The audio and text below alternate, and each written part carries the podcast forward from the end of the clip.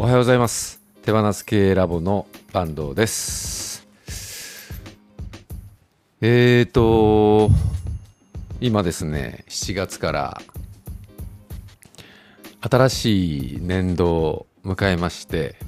で新しい体制を作りながらですね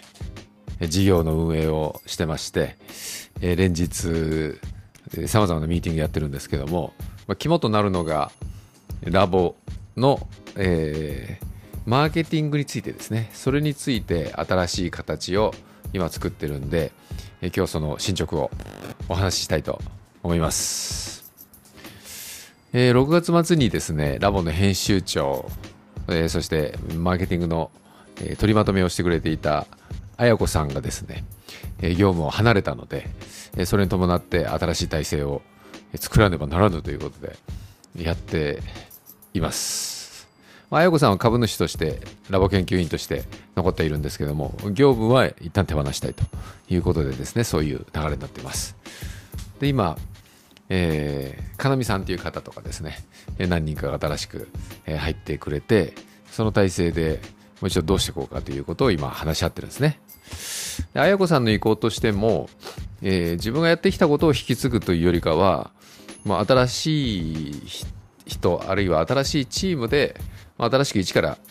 作り直していった方がいいと、まあ、一からというか今までやってたこやってきたことはあるんですけども踏襲するっていうよりかは新しい視点と新しい切り口を持ってですね、えー、今までの流れということを意識せずにやった方がいいんじゃないかということであえて、えー、引き継ぎきちっととかこういうふうにやってねみたいなことはほとんどないんですよね。ということで、まあ、っさらな、視点も加えながらですねどんな風により良くしていくのかっていうのを話し合ってるんですけども、まあ、そのやり方はやっぱり今すごく良かったなというふうに思ってます。えー、かなみさんという方は、えー、本当にまさに、えー、と率直な、えー、視点とですね、えー、フラットな、えー、切り口で、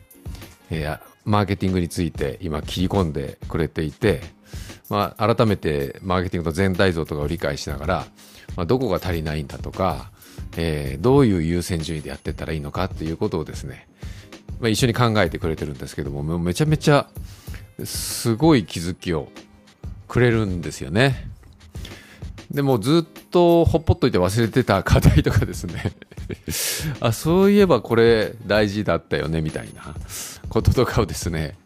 私とかも思い出させてもらいながらですねやってるんですけどもやついついなんか今までの流れの延長線上というか、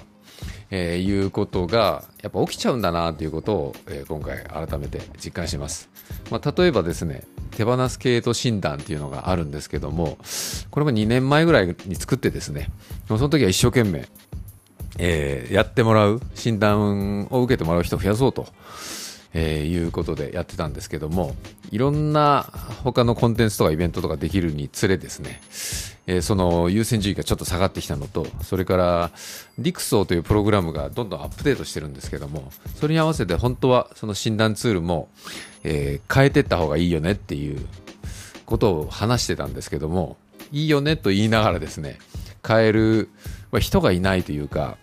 えー、変えたいという気持ちはあるんだあるんだけど誰も手をつけられないという状態がしばらく続いてるんですよね。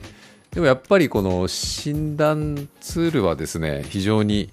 今の現状を見える化できるしあとは、えー、定期的に使ってもらった方がですね役に立てるんですよね。例えば点数が上がっていくとかですね。いうことで、あ組織が進化してるなっていうのが見えるか、数値で見えるかできるっていうこともあるんで、あのこれは絶対いいツールにもっとアップデートできるよねっていうことを話してるんですけど、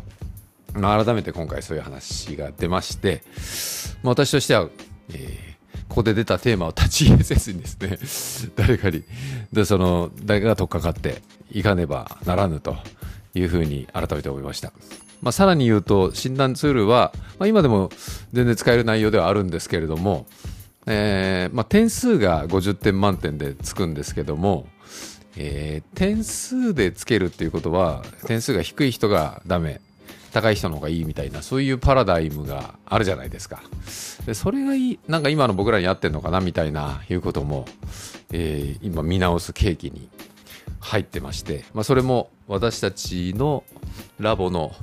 えースタンスのアップデートを感じるところではありますね。えーということでこの診断ツールアップデートしようとかですね。あとは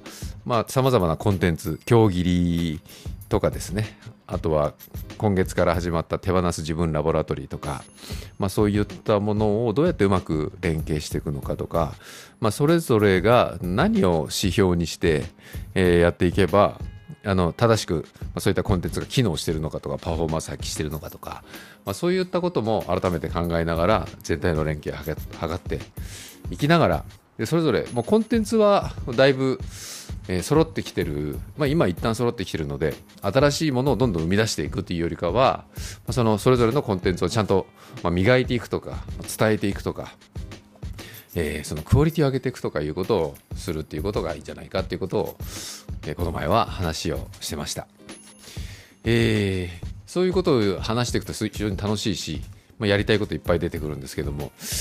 やべえなやっぱあの人が足らねえなみたいな 感じになりまして、えーそういう意味では、まあ、全体のデザインをしながらやるべきことを決めながらあとは一緒にやってくれる人を増や、まあ、募っていきながらですね、えー新しいチーム体制で面白くしていきたいなということを今まさに話し合っているところです。まあ、ということで